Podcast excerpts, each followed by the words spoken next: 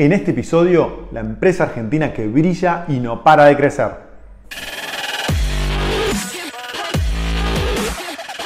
Esto es el Fede Teso Show. Hola amigos, mi nombre es Fede Tesoro y este es el episodio número 138 del Fede Teso Show. En este episodio quiero hablarte de una empresa argentina que se consolidó no solo como la empresa más valiosa del país, sino también como la empresa más valiosa de todo el continente. Muchos de ustedes seguramente ya saben que me estoy refiriendo a Mercado Libre, la compañía de comercio electrónico que, electrónico perdón, que fundó Marcos Galperín el 2 de agosto de 1999. Si usás Mercado Libre tanto como comprador o como vendedor, por favor contame tu experiencia acá abajo en la parte de comentarios que ya son millones de personas que usan los servicios de esta empresa en toda América Latina. Y en este video te voy a contar cómo hizo la empresa para crecer tanto, pero más importante, te voy a contar cómo vos podrías también participar de este crecimiento y ser socio de las ganancias de Mercado Libre. Así que empecemos con esta apasionante historia. Como te comenté recién, el 9 de agosto de 1999, Galperín, junto a otras 8 personas, lanzaban el sitio mercadolibre.com para unos pocos usuarios desde una cochera en el barrio de Saavedra, en Buenos Aires, Argentina. En esta foto que publicó Galperín en Twitter hace unas pocas semanas atrás, coincidiendo con el aniversario de la fundación de Mercado Libre, podés ver al equipo fundador en la improvisada oficina que establecieron en la cochera. En los 21 años que transcurrieron desde su fundación, Mercado Libre pasó de ser una pequeña empresa que se fundó en una cochera de un edificio a la mayor compañía de América Latina con ingresos anuales por 2.300 millones de dólares y una evaluación de 60.000 millones de dólares. Fíjate que Mercado Libre alcanzó una evaluación en bolsa superior a la del gigante petrolero Petrobras, algo que nadie se hubiese imaginado en agosto de 2007 cuando comenzó a cotizar en la bolsa. Desde entonces su progresión fue imparable. Comenzó a cotizar en solo 22 dólares por acción y en 15 años estas acciones se multiplicaron por 55, llegando a los 1.200 dólares por acción algunas semanas atrás. Sí, escuchaste bien, la inversión creció 55 veces en 15 años. Si invertías 5.000 dólares en 2007, hoy tendrías alrededor de 275.000 dólares. En el gráfico podés ver cómo evolucionó el precio de la acción desde que salió a cotizar. Y también podés ver la impresionante suba de, ese año, de este año hasta llegar al máximo de 1.200 dólares. Pero antes de esa suba, los inversores tuvieron que aguantar una importante baja del 40% en un mes y medio entre fines de febrero y principios de abril de este año, el precio de la acción bajó de 742 a 447 dólares. Aquellos inversores que tuvieron la fortaleza y la templanza y no vendieron en ese momento, luego pudieron aprovechar la suba posterior del 200% hasta alcanzar los 1.200 dólares.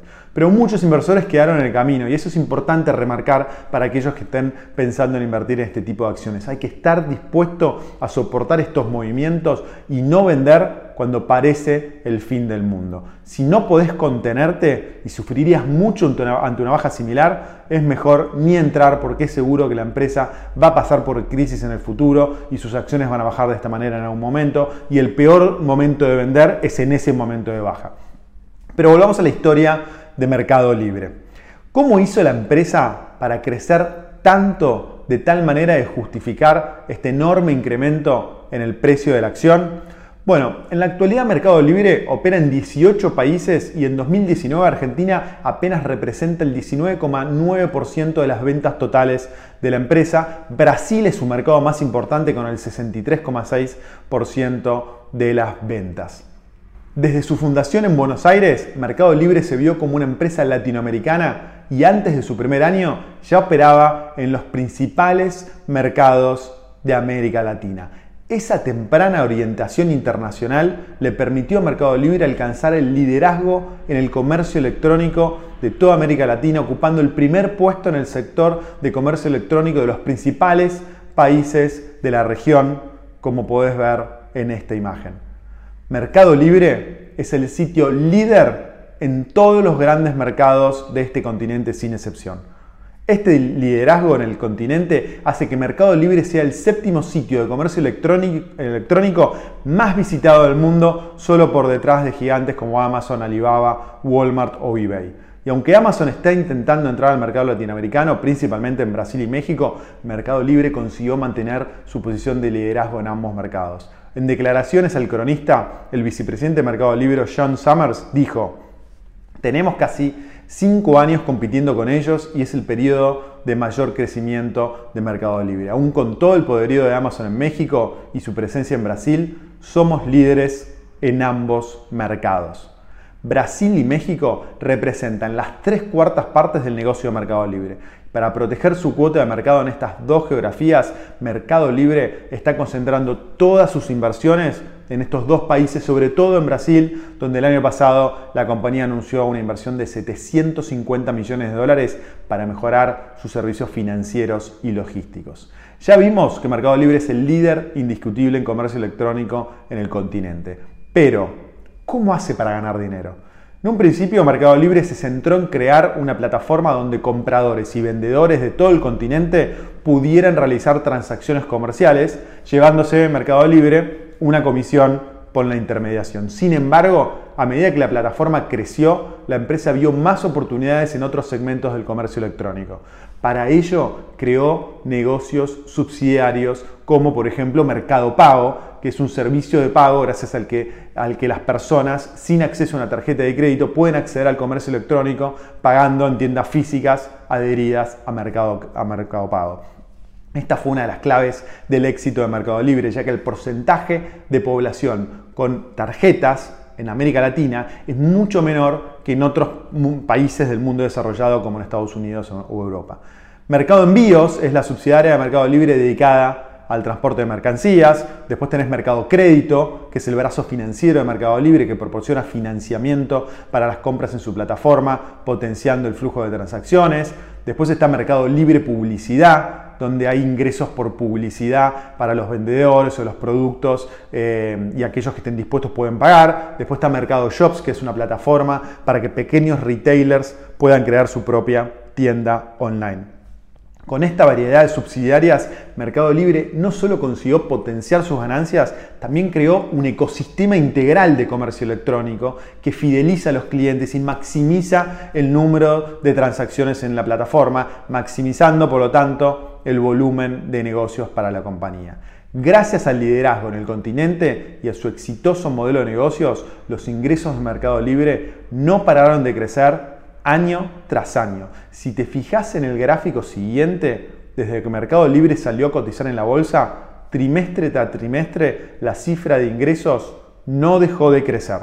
El segundo trimestre de 2020 fue particularmente positivo para la compañía en términos de facturación, al alcanzar una venta de 878 millones de dólares, algo que no había conseguido nunca antes desde su fundación. Esa facturación supuso un incremento del 61% respecto al trimestre anterior cuando ingresó 545 millones de dólares. Detrás de ese fuerte incremento de la facturación, por supuesto, estuvo el impacto del coronavirus que favoreció el comercio electrónico en toda la región debido a las restricciones de movimiento. Además de la facturación, esto se tradujo en ganancias y Mercado Libre registró mayores ganancias trimestrales en su historia durante el último trimestre de 2020 al obtener beneficios netos por 56 millones de dólares. Con los excelentes resultados del último trimestre, Mercado Libre pone fin a cuatro trimestres de pérdidas debido a que en 2019 los costos de la compañía se incrementaron de 766 millones a 1.200 millones el año pasado, debido principalmente a la fuerte inversión que hizo la compañía para continuar su expansión por todo el continente y proteger los mercados más importantes, como te comenté anteriormente, respecto, respecto a las inversiones que están haciendo en Brasil y en México. Dentro de estas inversiones se destacan los incrementos en los gastos de desarrollo de producto y tecnología, también los gastos cada vez mayores en marketing y gastos de administración que también subieron. Pero el incremento en los ingresos y en los beneficios propició que las acciones de Mercado Libre multiplicaron su valor por 3 en el último año y medio, pasando un poquito más de 400 dólares a 1.200 dólares, como te comentaba hace un ratito. Ahora, después de esta tremenda suba, te preguntarás, ¿qué potencial tiene Mercado Libre en la bolsa? Bueno, aunque Mercado Libre subió mucho en la bolsa en los últimos meses, pienso que podría seguir subiendo mucho más en el futuro. Para ello se tendrían que dar estas dos condiciones. Por un lado, Mercado Libre debería ser capaz de mantener el liderazgo que ejerce en el comercio electrónico de América Latina. Si bien es probable que algunos de los gigantes del e-commerce global como Amazon o Alibaba aumenten sus esfuerzos para entrar en el mercado latino, no la van a tener tan fácil ante el dominio que ejerce Mercado Libre en todas las geografías del continente. Algo que consiguió gracias al ecosistema de servicios que ofrece y a la fidelización de la marca en todo el continente de América Latina. El segundo condicionante tiene que ver con el auge del comercio electrónico en América Latina. Mientras que en Estados Unidos el 12% de las transacciones totales se realizan por Internet, en América Latina ese porcentaje es de solo el 4%. Casualidad o no, hace 10 años en Estados Unidos el 4% de las transacciones comerciales se realizaban por Internet, por lo que podemos inferir que en América Latina va a llevar una década de retraso respecto a conseguir ese número que se consiguió en Estados Unidos. Es previsible que la próxima década en América Latina adopte el comercio electrónico como sucedió en otras regiones del planeta tecnológicamente más avanzadas como en Europa o en Estados Unidos. Aunque esta adopción podría acelerarse si la pandemia del coronavirus tarda varios años en, resolverse, limitando la libertad de los consumidores. En los últimos 10 años, las acciones de Amazon se multiplicaron por 20 gracias a su posición dominante en el mercado y a la implantación del comercio electrónico en las principales economías del planeta. Si Mercado Libre es capaz de mantener su liderazgo en América Latina y si en la región se produce un proceso de implantación del e-commerce similar al que se produjo en otras zonas del mundo, Mercado Libre podría replicar el éxito que tuvo Amazon en los últimos 10 años en la bolsa de comercio. ¿Cómo participar en el crecimiento de mercado, de Mercado Libre? Bueno, tenés dos opciones para comprar acciones de Mercado Libre. La primera es abrir una cuenta en un broker online del exterior que te permita comprar acciones en la bolsa de Estados Unidos. Ahí sabes que la principal dificultad es transferir el dinero en el caso que estés en Argentina a los brokers. Pero hay muchos brokers como TD Ameritrade, Interactive Brokers e E-Trade.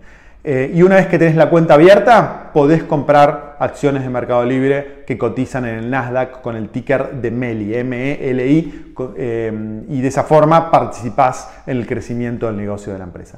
Otra opción para invertir en Mercado Libre es hacerlo a través de los CDRs. Como probablemente ya sabés, los CDRs son certificados de depósitos de acciones que cotizan en mercados del exterior. Estos certificados cotizan en la Bolsa de Buenos Aires y al comprarlos estamos adquiriendo de manera indirecta una participación en el capital de la empresa en la que vamos a invertir. El, CEAR, el CDR de Mercado Libre cotiza en la Bolsa de Comercio de Buenos Aires con el ticket MELI también a un precio que hoy estaba alrededor de 80 mil pesos. Para poder adquirirlos solo tenés que abrir una cuenta en un broker local, que es bastante fácil, y listo, ya empezás a participar de esta oportunidad.